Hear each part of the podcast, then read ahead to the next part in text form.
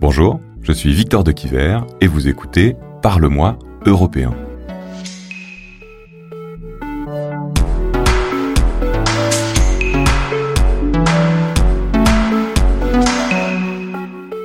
J'ai l'impression que l'Europe, elle, quand même, elle a du mal à se rassembler pour l'instant. On pourrait dire que l'Europe euh, bah, fait preuve d'ingérence au niveau national dans chaque pays. Quoi. Et ça, c'est chaud.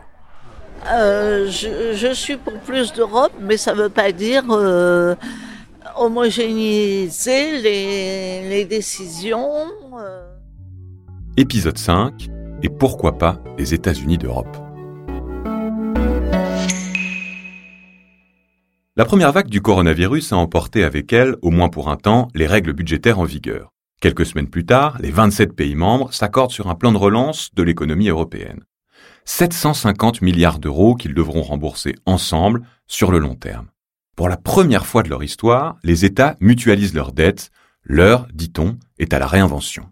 Le moment que nous vivons est un ébranlement intime et collectif. Sachons le vivre comme tel. Sachons dans ce moment sortir des sentiers battus, des idéologies, et nous réinventer. Sortir des idéologies et nous réinventer, déclare Emmanuel Macron dans son allocution aux Français le 13 avril 2020. Et si, au contraire, c'était pour les partisans d'une certaine Europe l'occasion de renouer avec un idéal tenace, le fédéralisme? Un idéal qui donne de l'urticaire à ses détracteurs, mais qui fait rêver les Européens les plus convaincus. Le 22 juillet, au lendemain de l'accord présenté comme historique, le géographe et historien Sylvain Kahn publie dans Le Monde une tribune au titre provocateur L'Union européenne est maintenant un État.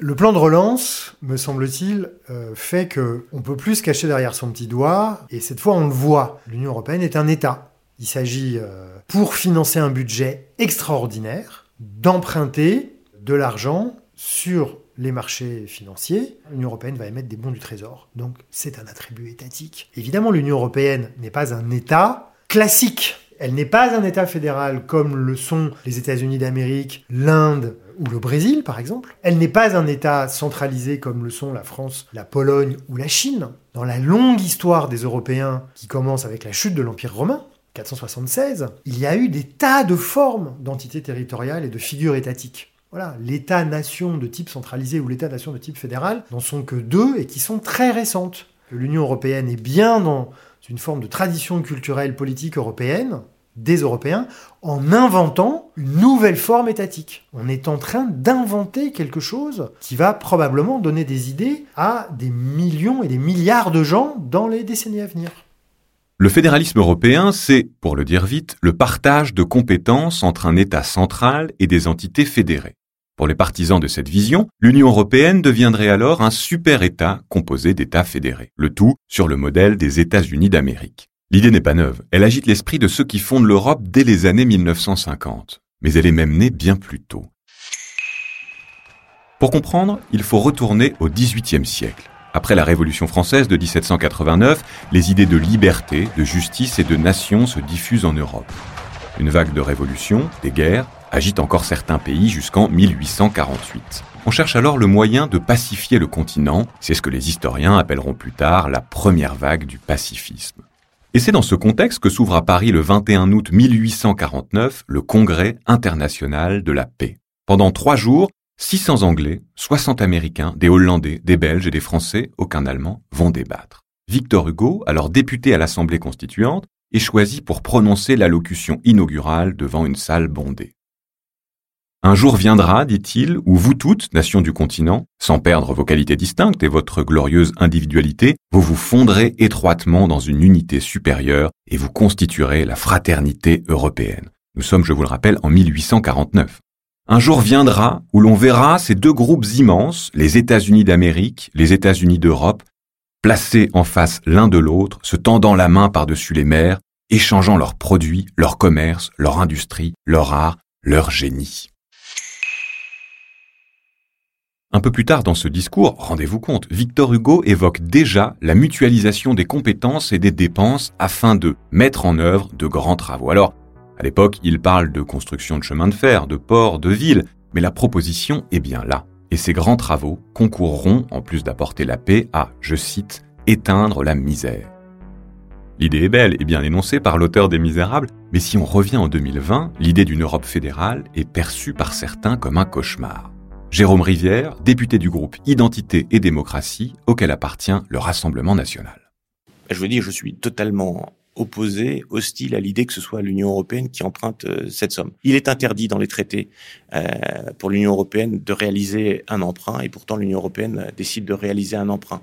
Pour financer cet emprunt, il faut des ressources propres. Il est interdit dans les traités d'avoir des ressources propres l'Union européenne décide de s'affranchir de ces traités. Alors j'espère que les parlements nationaux euh, récuseront l'ensemble de ces décisions de, de l'Union européenne, parce qu'il reste encore heureusement un petit peu de pouvoir dans les, dans les parlements nationaux.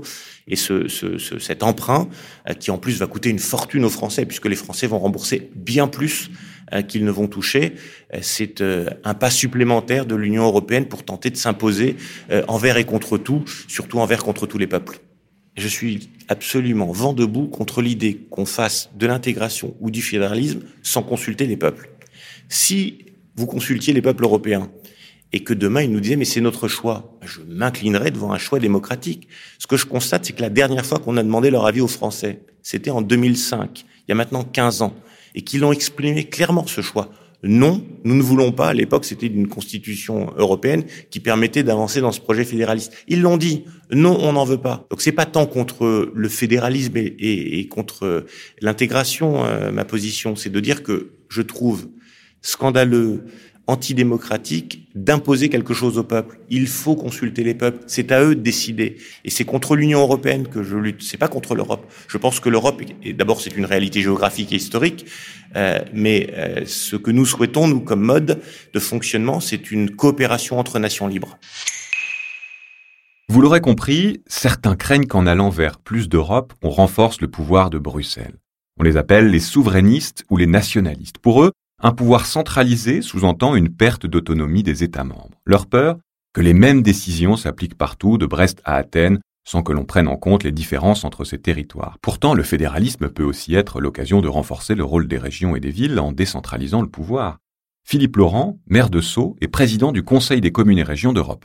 Ce que je regrette, c'est que, et peut-être euh, d'ailleurs que le Parlement euh, pourrait d'ailleurs, de ce point de vue, euh, avoir un rôle tout à fait positif, c'est que le, le fléchage des, des sommes euh, qui sont mises à disposition ainsi des États euh, n'est pas n'est pas tenu compte suffisamment de, des collectivités euh, territoriales, notamment des régions d'ailleurs, mais pas seulement, aussi des grandes métropoles, parce que d'une certaine manière, dans la relance qu'il convient de faire, je vous dis, pour accompagner les, euh, les entreprises et pour euh, mener des restructurations économiques sur les territoires, à mon sens, les collectivités territoriales sont mieux placées que l'État pour le faire. Donner aux régions les moyens de rebondir après la crise, c'est le combat de certains députés européens. Ils militent pour que les ressources soient directement affectées aux régions. Infrastructures sanitaires et sociales, système de santé. Younous Omarji, député de la gauche unitaire européenne et président de la commission du développement régional. On a essayé d'être aussi réactif qu'on le pouvait pendant la crise, puisqu'on a adopté deux règlements pour euh, immédiatement euh, permettre aux régions de euh, faire face aux difficultés dans le domaine sanitaire en particulier, mais aussi pour les aides aux entreprises qui rencontraient le plus de difficultés.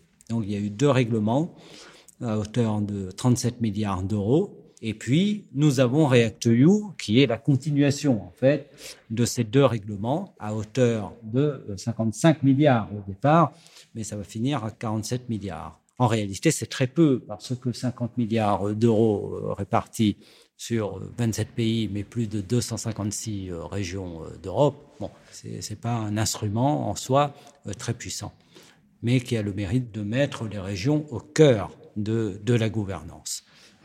Il s'agit quand même de politique européenne. Et nous devons faire attention à ce que le plan de relance n'ouvre pas la porte en réalité à une forme de renationalisation, au moins des politiques, si ce n'est des objectifs euh, de l'Union. La politique de cohésion, la politique régionale, c'est son nom, a été euh, pensée pour euh, faire en sorte que les territoires aient une relation directe avec les institutions européennes.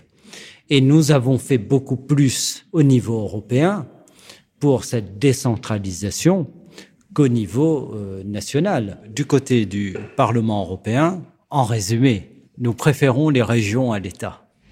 Et euh, ce plan de relance, qui euh, finalement dans la gouvernance donne peu de place aux acteurs locaux, vient en contradiction avec les principes de la politique régionale et de la cohésion.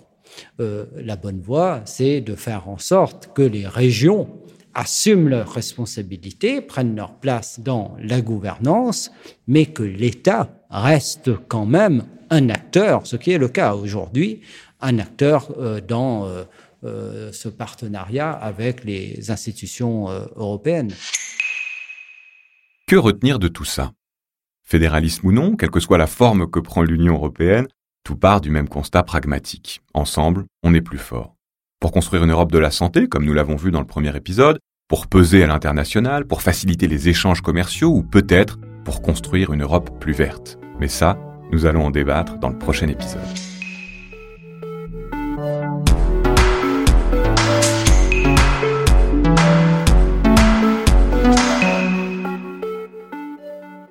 Parle-moi européen, un podcast produit par Bababam pour le Parlement européen, présenté par Victor de Quiver et préparé avec Quentin Tonneau.